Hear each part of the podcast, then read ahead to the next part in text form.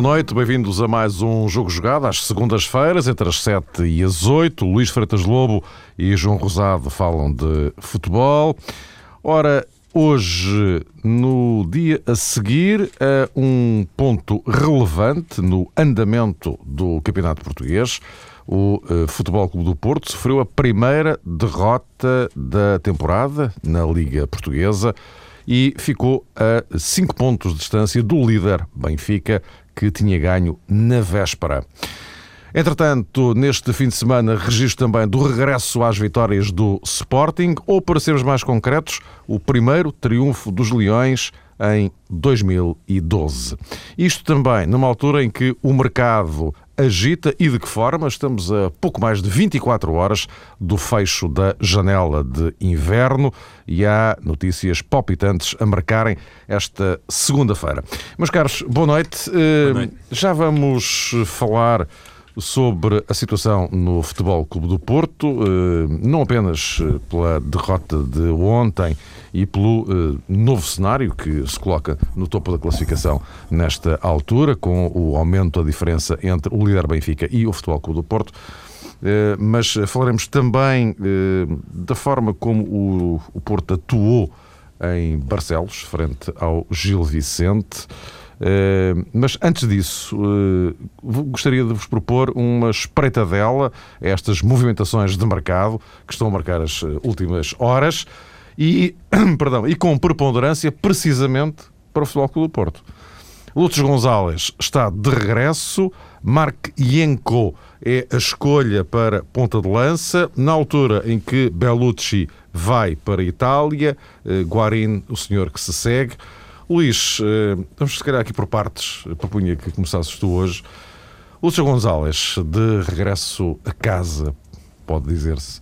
Uh, Lúcio Gonzalez, neste contexto, para o Porto, uh, significa o quê? Não estamos, obviamente, aqui a discutir a qualidade do jogador, porque essa é óbvia.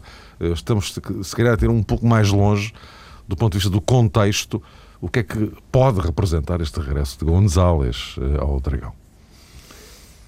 É, é, é uma, uma contratação que de facto tem que ser interpretada, ou para tentar perceber a contratação tem que se ir buscar eh, vários prismas de análise. Do ponto de vista desportivo, sim, não há dúvida da qualidade do jogador. Há dúvida, no entanto, na minha opinião, da necessidade do jogador neste momento, olhando aquilo que é o Porto, olhando aquilo que são as necessidades da equipa do Porto. Não identifico claramente o problema do Porto como, como um problema de médios, nem de médios das características do, do Lúcio Gonzalez. Ah, sobretudo tendo em conta os jogadores que têm ao dispor. Agora, havendo o mercado a funcionar e vendo a saída do Bellucci, um, que me surpreende, até do ponto de vista de rendimento desportivo do jogador. É verdade que o Bellucci não é um jogador muito, muito constante, digamos assim, tem oscilações de, de rendimento, mas tem uma coisa que mais nenhum jogador do Porto tem, em termos de qualidade de, de criativa eh, de meio campo. E ontem viu-se isso, até no, no, no pouco que jogou, a segunda parte que jogou. A diferença foi de facto uh, Bellucci, porque Moutinho e Defuro respondem aos, aos problemas que lhes colocam da mesma forma, Bellucci tem uma resposta diferente. Lúcio é, é, um jogador que lê o jogo ou pensa o jogo como Moutinho, na minha leitura. Tem, tem, tem, no entanto, outra qualidade do ponto de vista técnico, do ponto de vista uh, da aceleração do jogo, mas são jogadores que eu acho que vão manter o Porto em termos de meio campo com as mesmas respostas que pode dar. Sai também Guarin, que, que, que, é um jogador que eu acho que acabou por perder o embalo que tinha desde a época passada. Porque é que isso aconteceu tenho, também é um enigma e, portanto, tenho dificuldade em entender a necessidade do Porto, neste momento, contratar Lúcio e perder Bellucci. Terá a resposta a ver com questões de balneário, agarrar novamente o balneário, sendo Lúcio um jogador que teve uma influência grande no, no melhor Porto em termos de balneário, sendo um jogador que que foi capitão? Que foi capitão, um jogador que, que, tem uma boa relação com o Presidente, que é, que é muito importante, e sabendo a importância que o Presidente, o prolongamento do Presidente dentro do balneário é fundamental. Lúcio, portanto, é um jogador a Porto, digamos assim, e, portanto, por aí pode ser. O Porto necessitará agora, neste momento, ter outro tipo de peso no balneário, e Lúcio pode ser isso. Coloco essa questão. E a vontade do jogador que é regressar ao Porto, não é? Ah, a outra questão tem a ver com o ponto de lança, é? que tu colocaste, e, e aí sim é uma Já agora, antes de falarmos do Mark Yanko, já agora gostava de ouvir o claro, João okay. sobre esta problemática, Lúcio. A, a Lutz, contratação... Enfim, todos estes, Motinho, tudo isto. o, o regresso e a contratação do Lutz Gonzalez ao Futebol do Porto é ainda mais misteriosa numa perspectiva que eu acho que nunca deve escapar aos clubes grandes e nunca deve ser desprezada pelos clubes grandes. É evidente que é um jogador acima de qualquer suspeita no que diz respeito ao comportamento desportivo, o Luís já o disse, mas eh, não deixa de ter 31 anos. O Futebol do Porto, eh, fazendo regressar o Lúcio Gonzalez, obviamente tem a noção que não mais vai fazer um grande negócio como ele. E, e nesse sentido, parece-me que o Porto eh, comete aqui um erro que, se calhar, lhe vai custar muito caro porque independentemente daquilo que possa fazer Lúcio Gonzalez nos anos ao serviço do Futebol do Porto, não será mais um, um produto rentável. Eu não sei, ao pormenor, como é que estão as finanças do Futebol do Porto, mas acho que aquilo que se pode considerar sobre esta matéria aplica-se também a casos, eventualmente, de rótulo benfiquista ou de rótulo sportinguista. Quando se faz uma aposta num jogador assim, que não deve ter um, um salário tão baixo como isso, é importante saber até que ponto os grandes clubes portugueses têm condições para depois suportar do ponto de vista financeiro este género de operações. Quando mesmo, mesmo eh, abdicando dele dois terços do ordenado, ou seja, com uma verba substancialmente reduzida. Se isso é assim, ehm, se isso corresponde à verdade, o Futebol do Porto pode fazer aí um negócio melhor. Mas olhando para aquilo que é a realidade da equipa e aquilo que pode trazer Lúcio Gonzalez, a diferença que ele pode marcar, penso que depois não tem um retorno uh, financeiro. Nesta altura da temporada, não. Se o Lúcio Gonzalez fosse contratado no início da época, eu até entendia que Vitor Pereira lá está uh, precisando ter uh, ali um jogador muito carismático que transmitisse bem as suas ideias e conhecesse mais o futebol do Porto antigamente aí sim o, regresso de Lúcio Gonzalez poderia dar ao Futebol do Porto, porventura, um comportamento desportivo e um rendimento ao longo de toda a temporada que levasse a equipa, se calhar, a ter, nesta altura, mais pontos. A meio da época, e olhando para aquilo que muitas vezes debatemos aqui, que tem a ver com o posicionamento, por exemplo, de um jogador como Danilo, que me parece também mais enquadrável sempre no meio-campo do Futebol do Porto, esta contratação do Lutz Gonzalez significa o quê? Que Danilo dificilmente vai coabitar com Lutz no meio campo do Futebol do Porto. Então vamos ter Danilo, porventura para o lateral direito. Eh, já não vou falar outra vez da questão de ter Danilo eh, como parte do tridente ofensivo. Mais uma vez, Vítor Pereira anda com muitas experiências eh, ao longo da temporada, anda para trás e anda para a frente. E é neste sentido que eu acho que o regresso de Lúcio, nem na vertente desportiva, porque vem a meio da época, nem na vertente financeira, pode trazer muita coisa ao futebol do Porto, independentemente, independentemente da grande qualidade do jogador, que isso toda a gente sabe que ele Sim, é de altíssimo nível. Sem dúvida. Não, são questões diferentes. A questão financeira, estou plenamente de acordo contigo, na forma que referes da, do retorno financeiro. Isso, isso, mas o Porto tem consciência disso quando faz este negócio. Tenho a certeza, é evidente, viu os, os salários que o jogador tinha, tentou pagar-lhe o menos possível. O jogador também abdicou disso porque quer voltar ao Porto, à cidade, e portanto o Porto tem consciência que não vai fazer dinheiro com este, com, com este jogador no futuro. Portanto, isso é consciente. Portanto, a razão não é essa. Um, a razão desportiva, tenho muitas dúvidas, porque olhando para a equipa, não é um jogador como o Lúcio que o Porto precisa, embora vá crescer com Lúcio, sem dúvida nenhuma. Um jogador como o Lúcio que entra numa equipa, a equipa melhora, como é evidente. Agora, portanto, não acho, não, não acho que seja essa a razão, porque não era aquilo que o Porto precisava, não era de um Lúcio, digamos assim, muito menos um Lúcio com 31 anos, não, um Lúcio com 25, quando chegou ao Porto.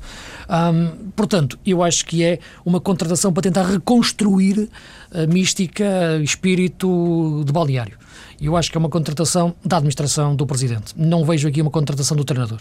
Eh, e, portanto, penso que é uma reconstrução de um Porto de futuro, partindo de um jogador que simbolize e que consiga transmitir essa imagem de, de ser Porto. Eh, e, portanto, nós sabemos o que o Jorge Jesus pensa, nós sabemos o que é que o Domingos pensa em, em termos de jogadores que eles querem. Eu não sei o que é que o Vitor Pereira pensa. Uh, neste momento. Nem consigo, nas suas declarações, perceber isso. Uh, e neste momento, olhando para esta contratação, parece-me cada vez mais que esta contratação é para reconstruir o Porto, indo buscar um jogador que não vemos como elemento de futuro em termos de rendimento desportivo, digamos assim, ou rendimento de retorno financeiro, mas vemos como um pilar para servir de exemplo para aqueles que venham no futuro reconstruir o Porto. Acho que será mais um espelho para todos os outros jogadores que entrarem, olharem para o Lúcio e perceberem, ok, nós temos é que ser como este. Neste momento o Porto hum, perdeu as suas referências, digamos assim, em face daquilo que tem sido uma época hum, algo hesitante, indefinida em termos de identidade, sobretudo de, de, de código genético Porto.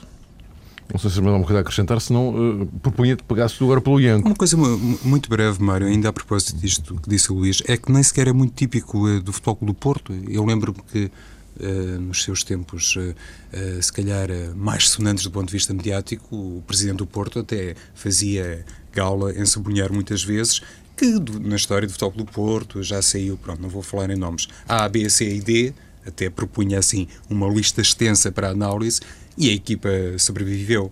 E normalmente Pita Costa dizia isto quando era questionado a propósito dos jogadores que melhor impressão lhe tinham causado, aqueles que lhe tinham deixado mais saudades. E ele dizia isso. Foram muitos ao longo da história do futebol do Porto, mas a equipa soube sempre recriar-se a partir da, da saída de determinados jogadores. E agora temos Sim, jogo mas, a voltar. Mas, mas, o Presidente tem, tem sempre ali os jogadores que, que já percebemos que têm uma especial devoção. Esses podem regressar. Olhamos à história, se pensar no Rui Barros, se pensar no, no Madger. Uh, Bahia. Sim, Bahia. Isso, é, mas falei nestes que são jogadores que eu acho que, que, que, funcionam muito como a marca Porto dentro do balneário. E eu penso que é isso que, de facto, que o Porto, que a administração do Porto procurou nesta, nesta contratação. O regresso da marca Porto ao balneário. Mas isto eh, acaba por ser também um bocadinho estranho se olharmos para talvez a razão principal que levou Pinta Costa a apostar em Vitor Pereira. Porque era precisamente um homem uh, feito na casa, digamos assim. Era tal aposta na continuidade. Quando, e eu estou de acordo com esse raciocínio, Luís, uhum. quando, quando dizes, ou quando comentamos aqui, que a vinda de El Comandante é, é, mesmo para isso, para pôr alguma ordem nas tropas, se calhar encontramos também aqui, mais uma vez, uh, um sinal de alguma fragilidade de Vitor Pereira. Porque ele foi escolhido precisamente porque era o homem do balneário porque traçava realmente uma linha de continuidade face ao trabalho que tinha sido produzido, por exemplo, por André Vilas Boas. Mais dispensaria, digo eu, teoricamente, mais dispensaria o regresso dos jogadores que precisassem de ensinar alguma coisa sobre isso. Porque o próprio treinador era, digamos que, a cara e o nome da tal lógica de continuidade. Mas uh, animicamente esta equipa não, não está bem, mas já, já, falaremos disso mais adiante. Uh, João, então agora fazemos a volta ao contrário, íamos falar do, do, do Mark Yanko. Uh, ponta de lança, desde o início da época, que não se tem falado de outra coisa, onde está o ponta de lança? Uh, isto é no pressuposto que Kleber não, não corresponderia. Pois. Uh, Walter foi o que se sabe, e portanto agora. Uh, papel é que Yanko pode desempenhar a meio da temporada? Eu, eu confesso que hum, também estou um pouco não pode jogar na Liga Europa. Oh, Luís, estávamos há pouco a falar disso. O Yanko não pode jogar na Liga Europa, não? Não pode jogar a Liga Europa, não. Já, já jogou é. na Champions e na Liga Europa. Sim. Aliás, é. jogou contra o Benfica pelo Twente, na, na da Champions e depois jogou na Liga Europa. Portanto, não pode jogar a Liga O Lúcio pode jogar a Liga Europa. pode, porque jogou na Champions, agora pode jogar a Liga Europa. O Ianco não pode. Sobre o Ianco, estava eu a dizer que estava também um pouco é, surpreendido pela contratação, porque hum, no início da temporada, quando falávamos aqui sobre Kleber, eu tinha e tenho a opinião que é um jogador válido, que poderia, é, no panorama interno, dar realmente muitos pontos ao Futebol do Porto. É, achava, eu, tinha, eu tenho essa opinião desde o início da temporada, que é um jogador que, devidamente enquadrado, pode servir para aquilo que o Futebol do Porto necessita, se tiver, por exemplo, nas aulas, jogadores como Rames e como Hulk. Uh, pelos vistos, uh, Vitor Pereira e, sobretudo, depois da dispensa de Walter, entendeu que o Futebol do Porto precisa de um jogador uh, morfologicamente ainda mais dotado e mais forte no futebol aéreo. Parece-me, no entanto, que é assim uma espécie de meia solução. É evidente que Falcão no futebol aéreo era e é um jogador formidável. Não tem uma grande estatura, mas de facto também por aí se via a capacidade invulgar de Falcão. Mas este Ianco é um jogador que vai obrigar o, o Futebol do Porto, porventura, a remodelar-se um bocadinho no estilo de jogo. Porque nos últimos tempos, a Vitor Pereira ensaiou, eh, penso que estamos de acordo sobre isso, uma equipa muito uh, dinâmica, quase uh, sem posição definida uh, do meio campo ofensivo para a frente. Vários jogadores, muitas vezes apareciam na direita, depois já estavam na esquerda, outras vezes no corredor central. A vinda do Ianco obriga a um reposicionamento estratégico. A questão é saber se este Ianco terá qualidade suficiente para ser titular uh, no Futebol Clube do Porto. Porque se for ali para a posição 9, para poder potenciar o futebol aéreo de Ianco, penso que o Futebol Clube do Porto vai ter que voltar novamente para trás. E, e, aqui, eh, sem obviamente nenhuma espécie de má vontade da minha parte, encontro também alguma contradição com a lógica da aquisição de Lúcio Gonçalves se admite, obviamente, ser um jogador de fácil e rápido enquadramento na equipa, ao contrário do Ianco. E mais uma, uma vez o futebol do Porto parece-me que não faz uh, uma aposta de mercado com princípio, meio e fim, obedecendo a uma linha de coerência. É um jogador que pode realmente marcar pontos num determinado capítulo, mas cujas características invulgares também, eh, também obrigam os colegas eh, a, ter um comportamento diferente. E este trabalho que a meio da temporada vai fazer a Vitor Pereira, se calhar é para ter efeitos mais a médio prazo, obviamente projetando a continuidade de Ianco no Dragão, mas para esta temporada em si penso que também não, não resolve grande coisa. Eu esperava que o futebol do Porto fosse, para resumir, fosse mais uh, atrevido e arriscasse mais financeiramente na contratação de um ponta de lança. Mas se calhar, nesta, nesta altura, sabes, é, neste tipo de situação eu fico um pouco empardado, porque janeiro, ah, se não viesse um Ianco, quem é que vinha, não é? É, sim, exatamente. Eh, o enquadramento das duas situações. Uma coisa é contratar um jogador em agosto, outra coisa é contratar um jogador em, em, em janeiro.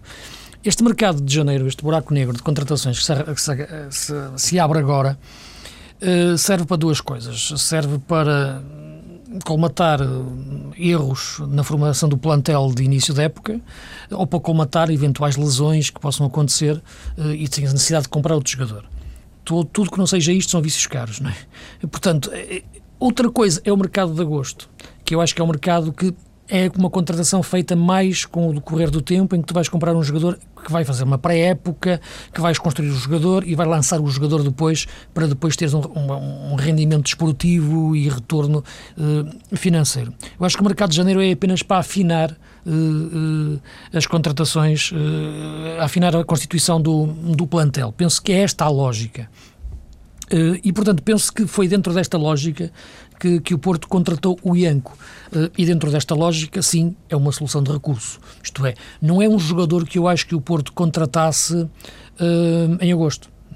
É, não é um jogador que eu acho que o Porto contratasse num início de época digamos assim, em circunstâncias normais. Um jogador com 28 anos, fez uma época, uma carreira toda num campeonato austríaco, fez uns golos agora na Holanda. Portanto, é um jogador de segunda linha do mercado europeu, digamos assim. E é um jogador que chega ao Porto, na minha opinião, para tentar colmatar a tal erro de formação do plantel de, de, de início da época. Não é um jogador que vá ser uma peça de construção no futuro para, para o Porto. É um jogador que poderá fazer meia época, outra época e eventualmente se pegar bem neste, neste, neste momento, eh, mas não é um jogador que, que se enquadre numa, numa projeção de solução a, a, tempo inteiro e por aí dizias a tal meia, meia solução. Em relação às características do jogador, é um jogador da área, é, é o tal Pinheiro, digamos assim, utilizando o termo técnico do Paulo Sérgio quando estava no Sporting. É um jogador que não roda tanto como, como, como, como o Porto precisa no seu 4-3-3 será um jogador de encostar. E acho que pode marcar muitos golos no nosso campeonato, uh, que é para onde ele vai, porque ele não pode jogar na, a, nível, a nível internacional. Solução de recurso, tipicamente de janeiro, não duvido muito que ele fique no Porto mais de seis meses. Mas vamos ver, pode ser que me engane e até desata a marcar golos e fique mais tempo. Mas não é, na minha opinião, é uma aposta de recurso do Porto. Luís, agora vou dizer uma coisa, pode até ser eh, grande disparate porque eu não tenho a menor ideia sobre o preço do jogador, embora adivinhe que seja... Não estou aqui a colocar questões financeiras que desconheço. É, é evidente, não, não, não é a propósito desse jogador, é do outro questão. que está lá no Twente, que é o De Jong, o Luke De Jong, que é realmente um jogador com outra idade e com outros recursos. Lá está, eu acho que o Porto de antigamente uh, não acertaria ao lado.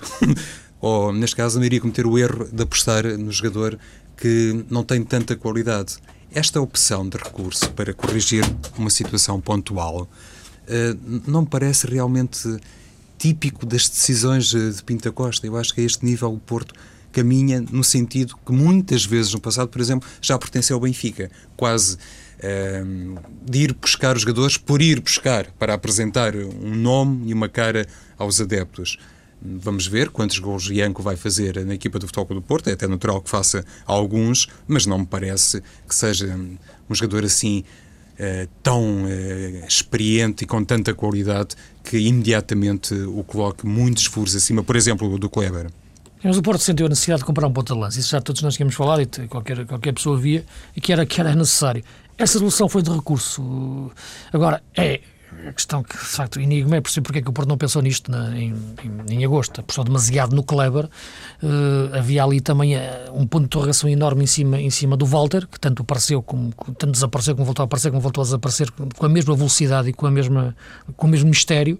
Uh, o Kleber já se percebeu que é um jogador que eu acho que eu tenho receio que o Kleber tenha sido queimado durante estes seis meses, muito sinceramente. Eu acho que é um jogador que, que tem valor, eu já fiz as críticas que tinha que fazer porque eu acho que ele tem um, uma, uma recepção de bola muito deficiente, mas eu acho que era um jogador que se tivesse começado a época como suplente do Falcão, como veio, ou suplente de outro jogador, cresceria de outra forma, mais tranquilo, entraria nos jogos, com, correr no, no, meio dos jogos, jogaria mais tempo, jogava no outro jogo mais da Taça da Liga, da Taça de Portugal, ia fazendo um gol, ia fazendo outro gol, ia crescendo como jogador, ia treinando com mais calma, sem a pressão da competição, da competição tão intensa, da pressão de ter que marcar golos e ter que mostrar com o número 9 do Porto. Estamos a falar de um jogador de 21 anos, e crescer calmamente. Não, ele começou logo a época a ter que mostrar que era capaz de matar um leão todos os dias. E isso é muito difícil para um jogador com 21 anos. Ele chega a esta altura e a bola vai ter com ele e ele parece estar a receber uma granada. E, portanto, neste momento, eu quando utilizo o termo queimar, eu tenho muito medo, uh, em termos de, porque gosto do jogador, que o Kleber, neste momento, seja um jogador que já precisa também de um trabalho psicológico forte para se convencer das suas capacidades, uh, porque esta, a pressão com que ele entra em todos os jogos, a fogueira em que ele joga, pode-se queimar e, e, o Porto não pode correr esse risco com um jogador que eu acho que tem valor e que não pode forçar tanto com 21 anos que seja aquilo que ele não pode ser neste momento. Meus caros, antes de avançarmos para outras questões de, de mercado, estou a referir-me nomeadamente a Yannick de a hipótese para o Benfica, Ruben Amorim para o Braga. Uh, antes disso, e para encerrarmos este dossiê uh, Porto, um, o, o, Porto, é, é, evidente que, enfim, todos nós uh, constatámos isso. De facto, Bruno Paixão teve uma atuação, uh, enfim, até difícil de, qualificar em, em Barcelos, mas uh, houve muito demérito, houve muito pouco Porto, muitíssimo pouco Porto no, no, jogo com, com, com, com o Gil Vicente. como é que vocês podem, Luís, agora tu eh, como é que conseguirias definir o quadro de, de, de, do comportamento daquela equipa naquele jogo? Uma coisa é o que se vê, outra coisa é aquilo que, que é impossível ver e outra coisa é aquilo que se, se pressente, digamos assim. Aquilo que se viu foi uma equipa que, taticamente, sem, sem dinâmica. E foi uma equipa com, com incapacidade de ultrapassar um Gil Vicente que defendeu com 10 homens atrás da linha da bola. Um, dificuldade porque não teve velocidade, Defur e Moutinho pensam um jogo de forma diferente. Quando entrou Belucci, e por isso a minha, a minha, a minha intriga-me que Belucci saia do Porto, porque o Porto não tem outro jogador das características de Belucci. Quando entrou Belucci, o Porto abriu um pouco a lata da defesa do, do, do Gil. Até lá não teve grandes soluções. Uh, a equipa, na segunda parte, tentou atacar com mais jogadores, mas recuou aquele que é o jogador mais perigoso a atacar neste momento, vindo de trás com o Álvaro Pereira. Uh, portanto, aquilo que me parece, no fundo, é que é um problema que ultrapassa aquilo que se vê. Uh, o, o Vítor Pereira preferiu recorrer à questão da atitude, que é sempre uma palavra muito, muito abstrata, e eu o que é que é, um, o que é que é a atitude? O que é que é um jogador sem atitude? É um jogador que está em campo a pensar eh, nos problemas que tem em casa, é um jogador que está a pensar no carro que vai comprar, é um jogador que está a pensar na namorada. Eu não sei, eu, eu só conheço uma coisa que é a atitude tática. É isso que, que, que, que eu vejo em termos de futebol. E, e, portanto, se o problema é de atitude, é um problema gravíssimo. Isso sim, porque é um problema de balnear, um problema de motivação. E isso é o treinador que tem que responder porque os jogadores entram em campo sem atitude. Este discurso é quase parecido ao que ele teve em Coimbra quando perdeu 3-0. Outra coisa é o transfer tático que isto tem. E o que eu vi foi um Porto sem dinâmica, é um Porto incapaz de ultrapassar em velocidade uma equipa de Gil Vicente, que é uma equipa que lutou, que teve, tem, tem as suas armas, mas está muito, muito abaixo da, da, da categoria do Porto. É, é um problema, portanto, que me parece de, de jogo, de qualidade de jogo, eh, que, que, para o qual o Porto não encontrou soluções na, no jogo de ontem. a palavra atitude é algo que, sinceramente, ultrapassa a minha compreensão em termos de, de um treinador a utilizá-la desta forma, sem depois a concretizar. E depois João Jagomar chega. Eh, outra coisa que, que, me deixou particularmente intrigado foi, eh, na véspera, ter visto eh, o Benfica começar o jogo a perder com o Feirense. E, melhor ou pior, respondeu, reagiu, foi à procura do, do volte-face. E o, o Porto com o Gil Vicente também começa a perder, mas uh, o resto foi completamente diferente. Não teve nada a ver. Pois, um, uma resposta porventura fácil, mas também sem muito uh, fundamento a propósito dessa questão, Mário, uh, assentaria no seguinte: a condição de líder uh, dá aos jogadores do Benfica e dá também ao, ao treinador uma responsabilidade diferente, a chamada pressão positiva, quando uma equipa entra em campo com dois pontos de avanço sobre o direto, o perseguidor, e depois sente que em casa de um opositor mais fraco está a perder o jogo, é natural que a mente dos jogadores eh, seja saltada por mil e uma ideias, mas a principal delas é é impossível perder este jogo, não se pode perder, porque daqui a não sei quantas jornadas há a neste caso, ao Futebol do Porto, há um Benfica Futebol do Porto, e tudo isso mexe com a tal eh, força exterior, que muitas vezes não é um, ehm, transmitida a partir do primeiro minuto, mas pode ser desencadeada por força das circunstâncias uh, do desafio. O que aqui é mais importante considerar, se me permites, Mário, tem a ver com o não, a não resposta do Futebol do Porto. Mais do que a comparação com aquilo que se passou uh, uh, em Santa Maria da Feira, se calhar o que é importante frisar é que, mais uma vez, o Porto não reagiu como costumava reagir, e basta relembrar campeonatos anteriores. O, Luís já falou aqui no caso do Bellucci, eu também sou suspeito sobre isto, porque acho que ele tem uma elegância a jogar que o torna um jogador ímpar eh, na, na Liga Portuguesa, ou transformava no jogador ímpar na Liga Portuguesa, porque ao que parece já está em Itália, e também por isso percebe que a equipa de facto uh, sofre de uma perturbação que se calhar tem origem uh, noutros setores do clube, porque a gestão do futebol parece-me estar a ser feita uh, com, com a mesma eficácia de outros anos. Eu tenho a ideia que um jogador, neste caso do Futebol do Porto, prestes a fazer a viagem, neste caso para o Génova, não pode ser utilizado como, como suplente no jogo de Barcelos. Isto acho que não faz assim muito sentido, não é, não é próprio de um clube grande e, e muito menos é próprio eh, do, do Futebol Clube do Porto. Mas um se olharmos... utilizado, um jogador que entrou na segunda parte. Que entrou na segunda parte. Com solução para resolver o jogo. Exatamente, Luís. Ainda por cima, circunstâncias muito difíceis que obrigaria. Que e obrigou hoje, Bel... Ontem à noite estava a tentar resolver o problema do Porto, hoje está a fazer exames médicos no género. Exato, não faz muito sentido, acho não, eu. eu... E, e, era obrigatório meter o pé, então isto para Belucci, meter o pé e arriscar ao máximo em cada ação individual, imagino que também não foi propriamente assim uma missão muito fácil para ele. Mas, quer dizer, quase todos os jogadores do Futebol do Porto, uh, neste momento, uh, são jogadores que podem ser associados ligados a casos. Houve a questão da braçadeira do Elton, que passou para o Rolando, há a questão do Maicon, uh, antigamente era Álvaro Pereira que queria sair, a questão do, do Guarim também é uma situação de mercado, a situação do Kleber, uh, o próprio Hulk também foi substituído num jogo isso deu aso a imensa polémica, quer se queira, quer não, por muito que isto, enfim, custa ouvir adeptos do Foco do Porto que estão convencidos que a equipa, a instituição e a SAD está a navegar ao mesmo ritmo e com a mesma eficácia antigamente. Eu acho que há aqui um somatório de episódios que não refletem neste momento uma cuidada gestão do futebol. E só estou a dizer isto também para isolar um bocadinho o Vitor Pereira, porque há muita coisa a este nível, como é evidente, que não lhe pertence, não é da responsabilidade dele. As culpas não podem ser todas do Vitor Pereira. Aquilo que dizia o Luís, quando ele no final do jogo diz que a equipa não teve atitude, o principal destinatário disso, é quase uma palavra em jeito de ricochete, é ele próprio. Porque ele é que escolhe os jogadores e escolhe a estratégia. Mas nem tudo é, é da responsabilidade dele. Ora bem, uh, Yannick Jaló, uh, hipótese para o Benfica. Uh, João, Jaló faz falta ao Benfica? Eu acho que Jaló pode ser um, um, jogador útil ao Benfica, é diferente de fazer falta. Um, Benfica há muito tempo que tem um problema no corredor direito, na minha opinião. Não Atenção tem um há, há aqui um problema, um imbróglio jurídico que, que, está aqui a complicar um pouco esta situação, mas vamos já isso de lado, vamos à questão desportiva. Pois, é uma questão, mas, é uma, mas é uma questão importante, porque a questão tem a ver com o Sporting exigir uh, direitos económicos sobre, direitos sim, sim, sobre sim. o jogador, e portanto eu acho que o Sporting, na minha opinião, tem receio que ele vá para o Benfica E se calhar não lhe agrada muito que isso aconteça, uh, por causa do rendimento esportivo que o jogador pode ter no principal rival depois de ser dispensado no início da época do Sporting.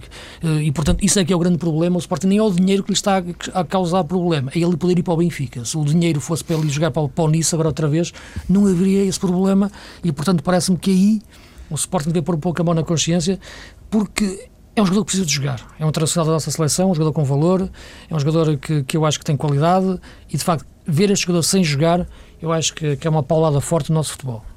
E então dizia que eu acho que pode ser uma boa solução para o Benfica no, no corredor direito, porque não tem, desde a saída do Sálvio, um jogador um, ehm, tão rápido que possa jogar, neste caso, à frente de Maxi Pereira. Na minha perspectiva, pode ser um jogador interessante para o Benfica, mas o que o Luís estava a dizer a propósito da reivindicação de direitos económicos sobre o jogador por parte do Sporting tem realmente uma grande importância, porque há aqui uma, uma espécie de confusão semântica entre direitos desportivos e direitos económicos. Pelos vistos, o Sporting reconhece não tem direitos desportivos sobre o jogador, mas tem direitos uh, económicos.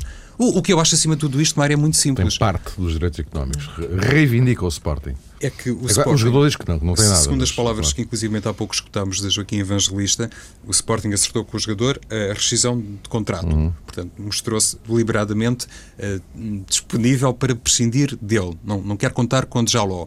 O contrato nem sequer entrou uh, na FIFA. O Nice também não conta com o jogador.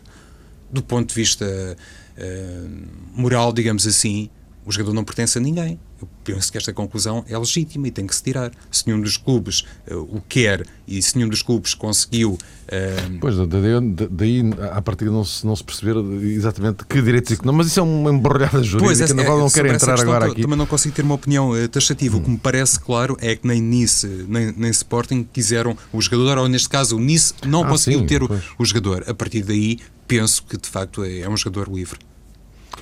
Sim, a questão do Nunes não querer o jogador é uma questão inacreditável. Tem a ver com a questão de, de ter sido inscrito sete minutos depois da, da, da meia-noite. O Yannick já contou a história, portanto é uma coisa que numa negociação que só ficou em acordo às, às 23h54, uma, uma coisa surrealista. Uh, agora parece-me aquilo que eu referi. Acho que é um jogador que pergunta ao Mário se faz falta ao Benfica.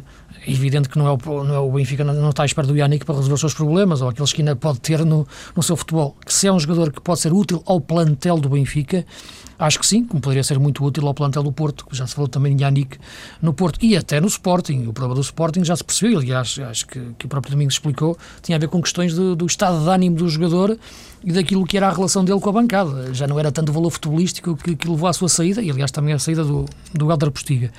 Portanto, é um jogador que eu acho que é importante que, que volte a jogar. Fundamentalmente é isso que, que, eu, que eu quero para, para o Yannick e se for num clube melhor que, que o Nice, melhor, claro, porque, porque não me parece que seja um, um clube ao seu nível. Um, no futebol português, a jogar num grande, acho que seria, seria muito útil. Faltam dois dias e espero que o bom senso impere para resolver este problema, porque parece-me que o que está a impedir isso é exatamente a questão do, dos direitos financeiros que o Sporting está a exigir sobre o jogador.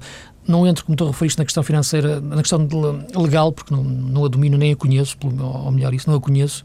Uh, agora, espero que o jogador jogue em breve e espero que aquilo se resolva bem, aquilo Benfica, Porto, onde ele, onde ele quiser, que volte aos galvados agora. Ruben Amorim em Braga, uh, há pouco estávamos uh, ali a conversar e, Sim mostraste as tuas uh, reservas, não, não pelo Braga, mas. Não, pelo Benfica. Mas pelo Benfica. A minha reserva é exatamente. que o Benfica. Já se percebeu que foi um problema disciplinado do jogador, não é? Uhum. Com, com, com o treinador. Agora, o Benfica, o Braga hoje em dia já não é o que era, já não é ir para um clube do meio da tabela do fundo da tabela, é para ir para um clube que quer jogar e está muito próximo até, pode se aproximar novamente do segundo lugar, uh, ainda hoje. E portanto é um jogador de valor que para ir para o Braga. Agora, grande negócio do Braga, se o conseguir. Aliás, o Braga faz sempre grandes negócios. como mais nenhum clube em Portugal consegue fazer, à dimensão que consegue. Eu vi agora, por exemplo, o Babá sair do Marítimo por 3 milhões, segundo me parece, por cerca de 70% do passo, uma coisa assim, e o Presidente a dizer que tinha uma proposta melhor do Mónaco, mas o jogador queria ir para o Sevilha. no Braga, eu acho que o jogador era vendido pelo triplo do preço. Uh, e, portanto, isso, a capacidade com que o Braga faz negócio e vende jogadores é de facto impressionante. João. Sim, realmente não, não, faz muito sentido, ainda por cima, uh, sublinhando mais uma vez aquilo que há pouco transmiti sobre o lado direito do, do Benfica. O Rubén Amorim pode fazer várias posições, pode jogar como lateral, como médio, pode jogar em zona interior. Acho que ele até prefere jogar em zona interior, como fazia no Polonenses uh, de Jorge Jesus, mas nem esse conhecimento profundo sobre o perfil e a mentalidade do jogador, neste caso ajudou a Ruben Amorim.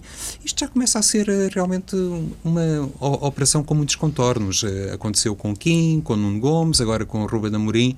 Eh, não sei se isto pode significar qualquer coisa no futuro, se Benfica e Sporting Braga, mais dia menos dia, se aproximam mais, porque às vezes o futebol português oferece-nos destas surpresas. Há determinadas alianças que são estrategicamente fomentadas uhum. quando menos se espera. Meus caros, uh, o uh, Sporting, já estamos em cima da hora, uh, falaremos dele para a semana, até porque no próximo fim de semana temos taça da Liga, vai ser a decisão do quadro das meias finais e essas meias finais podem dar muito que falar. Até para a semana.